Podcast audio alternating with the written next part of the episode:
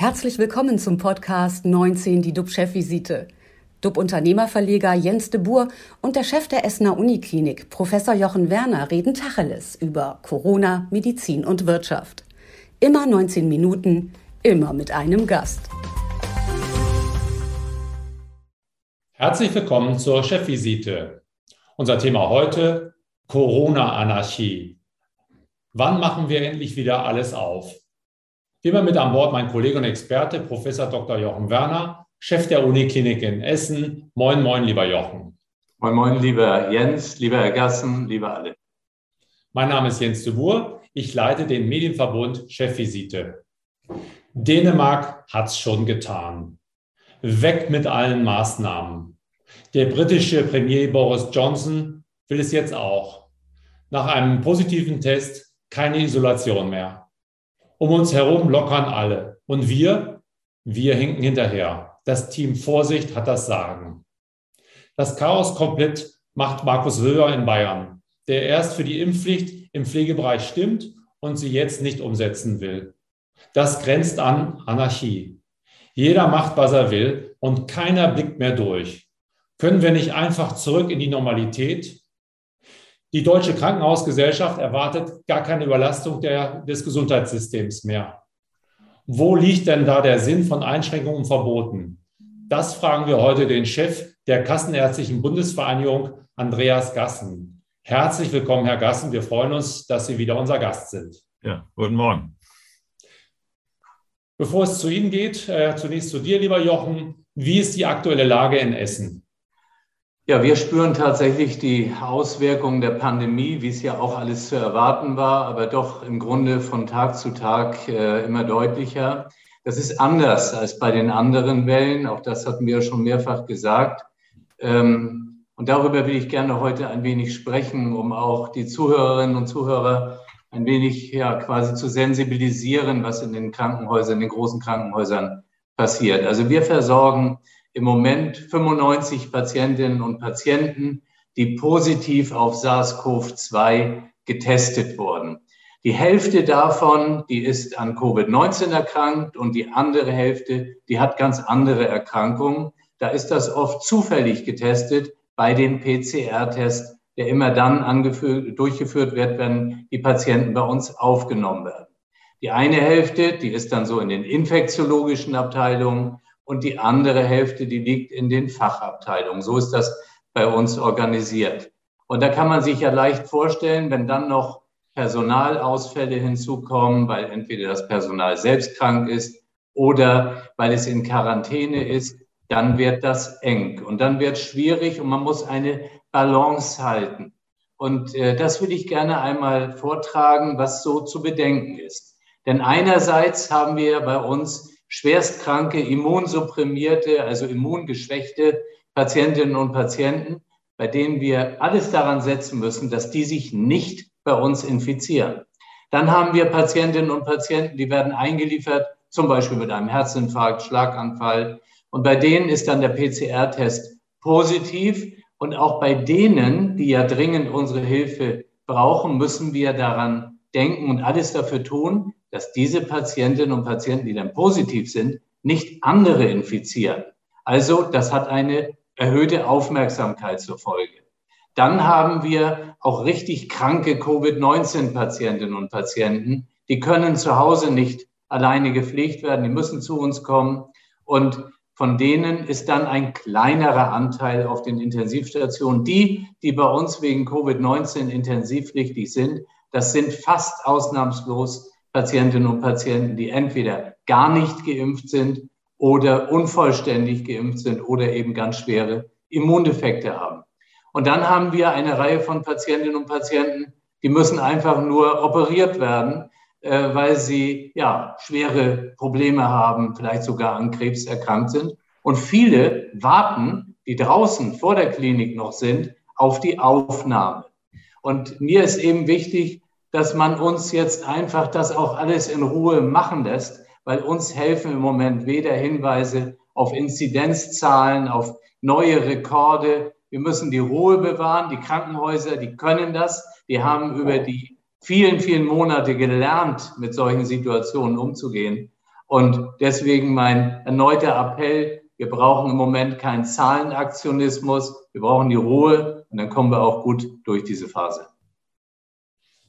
Ruhe ist ein schönes Stichwort. Ein Stück weit ähm, ja, hatten wir alle erwartet, dass es eine Überlastung gibt des Gesundheitssystems. Das ist ja zurzeit nicht der Fall und wir nähern uns ja so allmählich dem Peak, wenn man den Prognosen glauben darf, oder? Ja, also ich, ich glaube natürlich, es ist belastet und es gibt bestimmt auch äh, Bereiche, wo das mal die Belastung überschreitet. Aber insgesamt, wir stehen vor diesem Peak, auf den ja auch jetzt alle jeden Tag gucken, ob der schon vielleicht jetzt am Freitag dann da ist oder wann er kommt. Aber äh, insgesamt, äh, das ist natürlich angespannt, aber ich bin ziemlich sicher, dass wir da ganz gut durchkommen jetzt. Herr Gassen, Sie fordern einen Freedom Day zurück in die Freiheit, der an Parametern orientiert ist, also schrittweise Öffnung vorsieht. Welche Parameter sollen das denn sein? Der Inzidenzwert, Inzidenzwert kann es ja nicht sein, oder? Nein, ich habe auch äh, extra einen, einen Freedom-Plan oder einen Plan gefordert und keinen Tag, weil man das natürlich ganz schwierig jetzt äh, beziffern könnte. Man würde mit hoher Sicherheit falsch liegen. Äh, ich bin völlig bei Professor Werner. Wir müssen äh, mal langsam uns von diesem Zahlenfetischismus fast lösen, muss man es ja schon nennen, äh, zumal wir ja alle wissen, die Zahlen stimmen ja in großen Teilen gar nicht. Also ähm, die Inzidenzzahlen sind ja nur noch ein Ausschnitt des Geschehens bei einer positiven Quote von fast 50 Prozent bei den dann äh, veranlassten PCR-Tests, sagt Ihnen jeder ähm, äh, Fachmann, dass wir eine extrem hohe Dunkelziffer haben sollten. Und wer kennt sie nicht, die Menschen, die zu Hause Schnelltests machen, der dann positiv ist und einfach zu Hause bleiben und gar keinen PCR-Test mehr machen, weil sie gar keine Lust auf dieses ganze Prozedere haben. Und wir erleben natürlich auch im täglichen Umgang Menschen, die aus völliger Gesundheit mit einem solch positiven Test überrascht werden. Ich bin ja äh, noch in kleinen Teilen äh, ärztlich tätig und wenn ich meinen OP-Tag habe, dann werden natürlich alle Patienten vor dem OP-Tag abgestrichen. Und da fällt einem dann der eine oder andere aus, der völlig erstaunt ist, dass er bei eigentlich sich kerngesund fühlend einen positiven Test hat. Und das zeigt eigentlich schon, äh, dass das Schielen auf diese Inzidenzen natürlich völliger Unfug ist, es war im Grundsatz schon immer schwierig, weil wir alle wissen, dass es keine richtigen Inzidenzen waren, sondern zufällig gegriffene Kollektive, die man halt mal durchgetestet hat. Ähm, und von daher ist es sicher richtig, dass man hier äh, etwas entschleunigen muss. Und im Moment ähm, äh, hat man fast den Eindruck, äh, Sie haben es vorhin im, im, äh, in der Einleitung ja schon gesagt, eigentlich müsste Politik uns nur unsere Arbeit machen lassen und nicht stören, weil eigentlich muss man sagen, alles, was politisch im Moment kommt, stört ja nur. Also es werden Gesetze verabschiedet, die dann die Politik, die sie selbst verabschiedet hat, dann nicht einhalten will, weil sie plötzlich feststellen, dass diese gesetzliche Regelung nicht nur technisch einfach schlecht gemacht ist, ähm, sondern äh, die Probleme macht, die wir vor Monaten schon skizziert haben. Und jetzt hat man sich in so eine Sackgasse manövriert mit beispielsweise der einrichtungsbezogenen Impfpflicht, dass man eigentlich sagt, nee, wollen wir nicht wirklich umsetzen, weil wir feststellen, wenn wir die umsetzen, fallen uns doch in erheblichem Umfang Personal in allen Bereichen aus, in den Praxen, in den Altenheimen, in den Krankenhäusern. Natürlich sind die Impfquoten gerade bei äh, medizinischem Personal sehr hoch. Wir haben das mal für die äh, Ärzte für die Praxen und das Personal erhoben, aber sie liegen eben mit um die 90 Prozent, ist das super. Wenn wir die Impfquote in der Gesamtbevölkerung hätten, würden wir heute nicht diskutieren, aber sie sind eben auch bei weitem nicht 100 Prozent und das ist regional noch stark unterschiedlich. Das heißt, über den Daumen 10 Prozent fallen dann eigentlich bei einer Impfpflicht in den Praxen aus und das wird in Krankenhäusern und Altenheimen nicht anders aussehen. In einigen Regionen noch viel mehr. Und wenn ich dann die Situation mir vorstelle, die Professor Werner gerade beschrieben hat, dass wir eben alleine organisatorischen höheren Aufwand mit den Menschen haben. Gar nicht, weil die schwer krank sind, aber sie müssen sie halt irgendwie gesondert äh, pflegen, sie müssen sie gesondert äh, pflegen. Ähm, und das erfordert eigentlich mehr Personal. Und wenn uns das jetzt noch wegbricht, dann schaffen wir eigentlich ein Problem, was wir sonst gar nicht hätten. Ist denn Impfpflicht an sich jetzt mehr oder weniger ein Rohrkrepierer? Das ist eine ganz, äh, ganz schwierige Frage. Ich sehe im politischen Raum eigentlich, dass jeder nur noch ähm, einen versucht, den geordneten Rückzug bei der Impfpflicht anzutreten, da man ja schon sieht, dass die einrichtungsbezogene Impfpflicht, für die es aus medizinischer Sicht ja noch eher Gründe gäbe, dass die schon schwierig wird. Und wir erleben es ein bisschen, vielleicht ist das ein Punkt, an dem man es etwas festmachen kann. Wir haben ja jetzt das, die Diskussion um die vierte Impfung, ähm, die viele Menschen erstaunt. Wir haben uns die Zahlen aus Israel genau angeschaut und man stellt fest, ja, die STIKO-Empfehlung macht durchaus Sinn dass es eben Menschen gibt, die eben mit drei Impfungen nicht wirklich gut geschützt sind. Und das sind üblicherweise alte, kranke, immungeschwächte, Sie haben sie vorhin schon erwähnt, das heißt, für die macht eine vierte Impfung tatsächlich Sinn. Wenn aber eine vierte Impfung Sinn macht für Leute, die wirklich gefährdet sind, dann wird die Frage der Impfpflicht an der Stelle natürlich nochmal relativ deutlich gestellt, weil wir dann ja eher in einen kontinuierlichen Impfprozess kommen. Und den kann ich ja kaum in der Impfpflicht festzurren, zumal ich dann auch weiß, für die unter 70-Jährigen ist das eigentlich ohne Belang. Die sind mit zwei, drei Impfungen wahrscheinlich gut geschützt. Also all diese Fragen werden aber im Moment überhaupt nicht thematisiert. Ich vermisse auch wirklich einen Aufruf zur vierten Impfung bei den Risikogruppen, die die STIKO definiert hat. Man war ja sonst sehr schnell mit den Boosteraufrufen dabei. Vielleicht, weil man Sorge hat, dass dieses offene Thematisieren einer Sinnhaftigkeit der vierten Impfung bei gewissen Risikogruppen natürlich umgekehrt die Frage der Sinnhaftigkeit bei denen darunter für eine Impfpflicht stellt. Und die Sinnhaftigkeit, die muss ja wirklich auch diskutiert werden, oder? Und ähm, da gibt es wahrscheinlich auch viele Meinungen dazu. Und am Ende muss ja vielleicht auch oder darf der Bürger auch mal selbst was entscheiden, oder? Ja, das wäre sinnvoll. Die Impfung ist doch ohne Frage richtig und sinnvoll und, und richtig angewandt, erspart sich viel Leid und viel Tod. Und das sehen wir auf den Intensivstationen, äh, werden wir kaum äh, Ungeimpfte sehen. Wenn, dann gibt's halt immer die, die typischen, wie heißt Exception proves the rule. Das sind dann die Ausnahmen, die man immer mal wieder sieht, genau wie es auch junge Gesunde gibt, die schwer erkranken. Das ist aber eben auch nicht die Regel. Aber über dieser Impfpflichtdiskussion wird eigentlich der Wert der Impfung fast bagatellisiert. Das finde ich extrem schwierig aus, aus äh, medizinischer Sicht, weil es wird so getan, als ob die Impfpflicht alternativlos ist und wir wissen selber, dass die Kriterien, die man für eine allgemeine Impfpflicht eigentlich fordern müsste, also Viruseradikation, Herdenimmunität, lebenslanger Schutz, sämtlichst nicht erfüllt werden. Das macht aber die Impfung deshalb nicht schlecht. Es macht nur die Frage der Impfpflicht äh, deutlich schwieriger. Sie sagten eben, dass die Politik Schwierigkeiten hat, die Bedürfnisse des medizinischen Bereichs zu erkennen und darauf richtig zu reagieren. Aber dabei hat man doch äh, einen Gesundheitsminister, der das doch sehr gut kennen müsste, der jetzt aber als Angstminister überall auftritt. Ist das glücklich? Wo Herr Lauterbach äh, ist ihm grundsätzlich da treu geblieben. Er war immer jemand, der sehr vorsichtig war und eher immer das, äh, sagen wir mal, das Glas eher halb leer als halb voll war.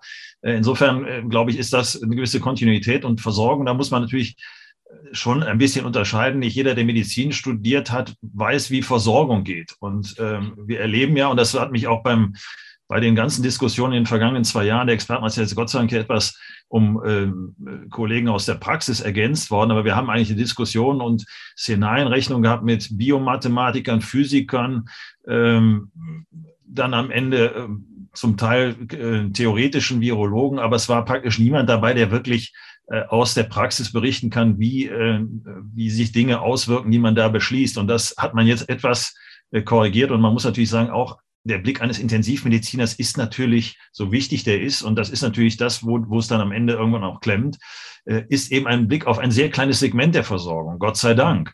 Mhm. Und man hat da immer einen Bias, also jemand, der vielleicht nur leichte Fälle sieht, der würde auch sagen, ist alles nicht so schlimm. Also man braucht beide. Man muss, um das Bild komplett zu machen, muss man beide Meinungen hören. Und es ist halt so, die Intensiv- Situation ist äh, immer schwierig, das ist ja keine Frage.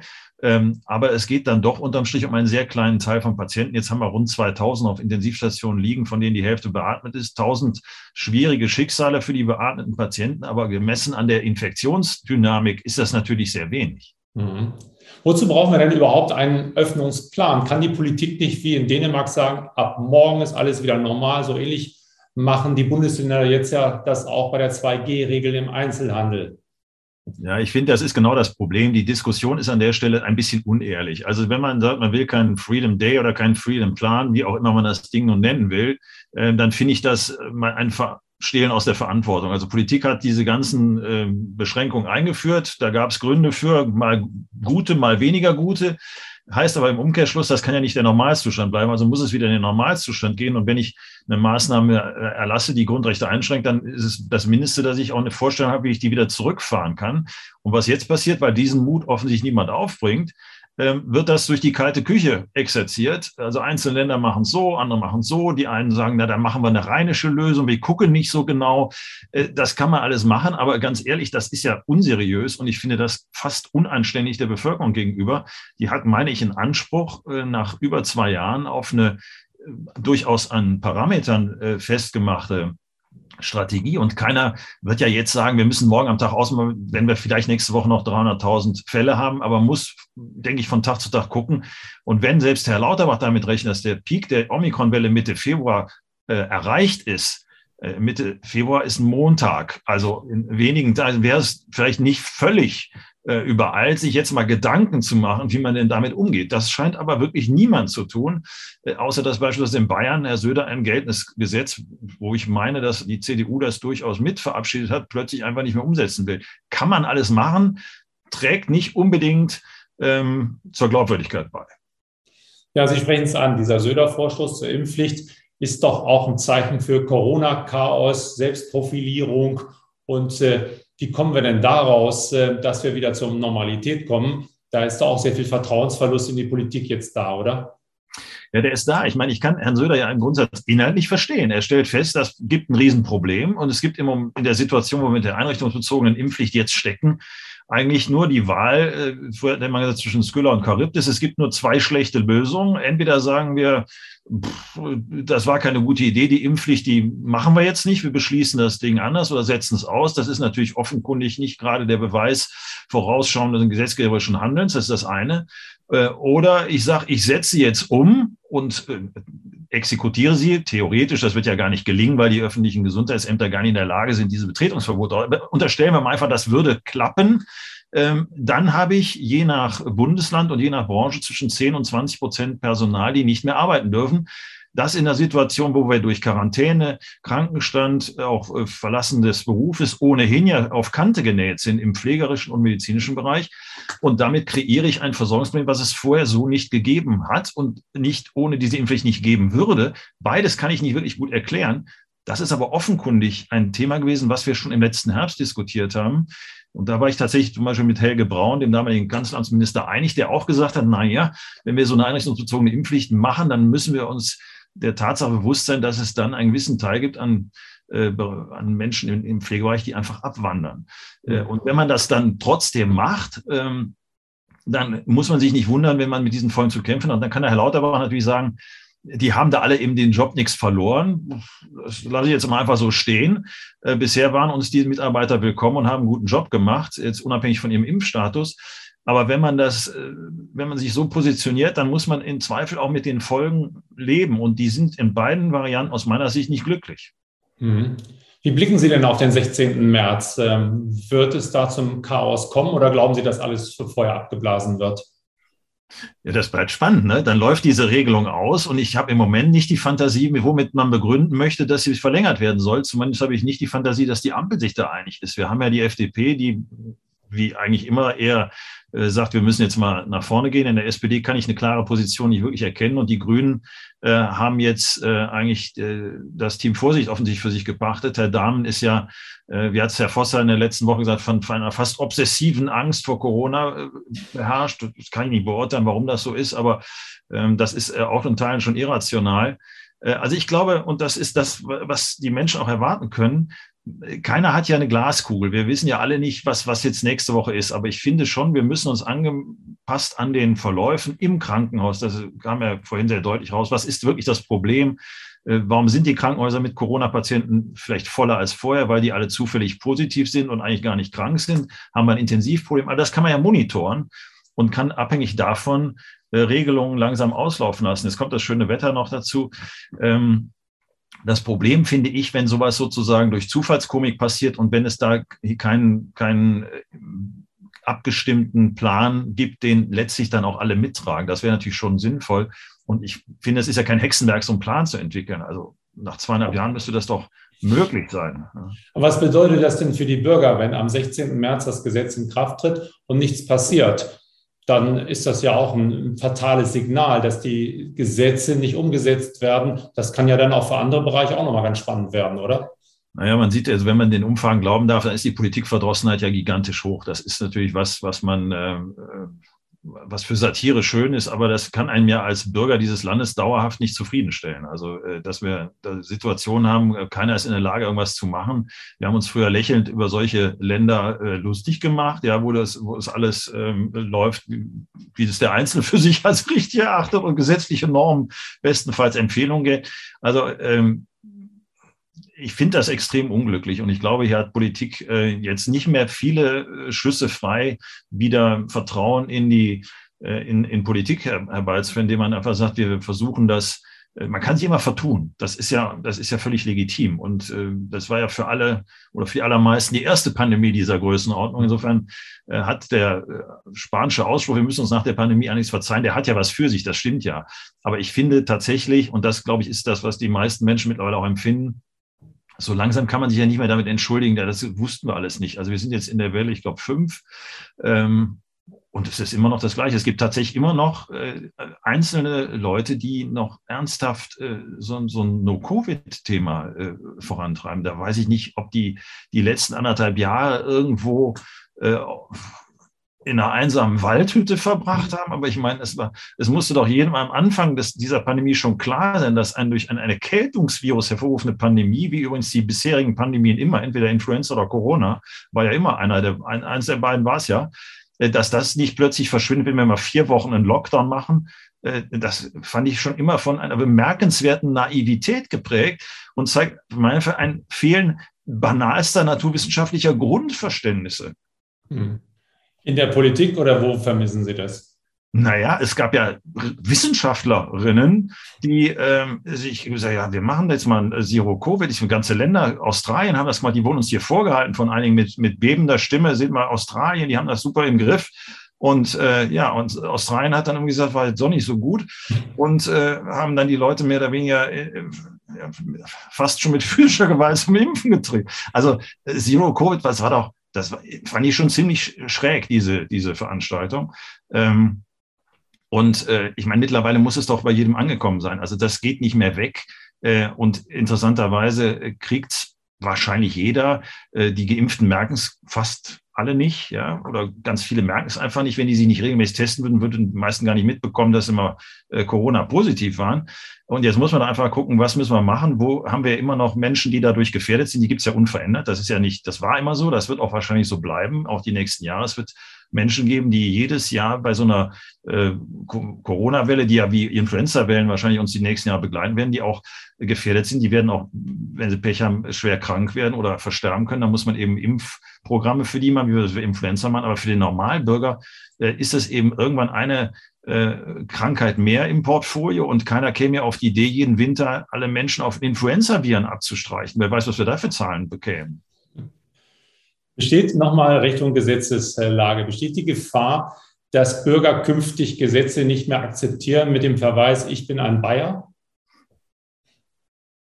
Naja, es ist eine interessante Vorstellung. Also es gab es ja bisher in Deutschland nicht. Ne? Wir sind ja eigentlich ein sehr gesetzestreues äh, Volk. Ne? Äh, haben ja ganz gerne mal so eine Ansage und da wird das auch so gemacht. Ähm, aber das ist mittlerweile, da wird natürlich Gesetzgebung sozusagen ja, bagatellisiert. Das hat zwei Komponenten. Einmal sind manche Gesetze einfach, äh, wie viele Juristen ja auch sagen, deshalb werden ja ganz viele auch von den Gerichten kassiert, einfach schlecht gemacht. Ähm, und dann, äh, wenn sie dann gemacht sind, werden sie, weil man dann feststellt, war doch nicht so toll die Idee, werden sie, werden sie öffentlich nicht befeuert. Also das ist schon schwierig. Ich meine, das ist ja, als wenn Sie sagen, Sie dürfen in der Innenstadt, gibt es jetzt ein Gesetz, äh, Sie dürfen nur maximal 50 km/h fahren, aber ähm, es kann sein, dass Sie dann in Köln dafür ein Strafzettel kriegen, wenn Sie 60 fahren und in, weiß ich nicht, in Landshut können Sie 100 fahren, weil da haben wir das Gesetz was gerade mal nicht um. Ähm, das ist natürlich, Rechtssicherheit sieht ja anders aus. Ähm, und von daher wäre es sicher klug zu sagen, pass mal auf, wir haben uns unter einer anderen Situation äh, zu dieser Gesetzgebung entschlossen. Die Rahmenbedingungen haben sich geändert. Und auch das kann der Gesetzgeber, das ist, das ist völlig in Ordnung. Ich glaube, das würden die Menschen auch akzeptieren, würden sagen, da denkt mal jemand nach und sagt auch, wir haben was äh, anders eingeschätzt. Das, äh, keiner hat ja die, äh, wir sind ja nicht unfehlbar. Ähm, wir wissen, gerade bei der Pandemie hat sich eigentlich jeder schon mal verhauen. Ähm, aber dann gehört es irgendwie dazu, dass man sagt, na gut, das hat da so nicht gepasst, jetzt müssen wir umdenken. Und bei einer Gesetzgebung ähm, kann es ja nicht davon abhängig sein, das Gesetz wird als gut oder schlecht empfunden, ob ich in der Regierung oder in der Opposition bin. Vielen Dank für Ihre interessanten und spannenden Einschätzungen, Herr Gassen. Und auch dir, lieber Jochen, vielen Dank. Für heute ist unsere Chefvisite vorbei, liebe Zuschauer. Ja, kommentieren Sie das, was wir gerade gehört haben. Da ist sehr viel Diskussionsbedarf und das wird uns auch noch die nächsten Wochen und Monate begleiten wie die Politik sich wieder Vertrauen zurückholt oder auch nicht. Morgen sind wir auch wieder für Sie da, geben Ihnen Orientierung. Das ist zumindest gewiss. Und wir halten Sie auf dem Laufenden. Bleiben Sie gesund und klicken Sie wieder rein. Wir freuen uns auf Sie. Tschüss aus Hamburg. Und aus Essen. Tschüss.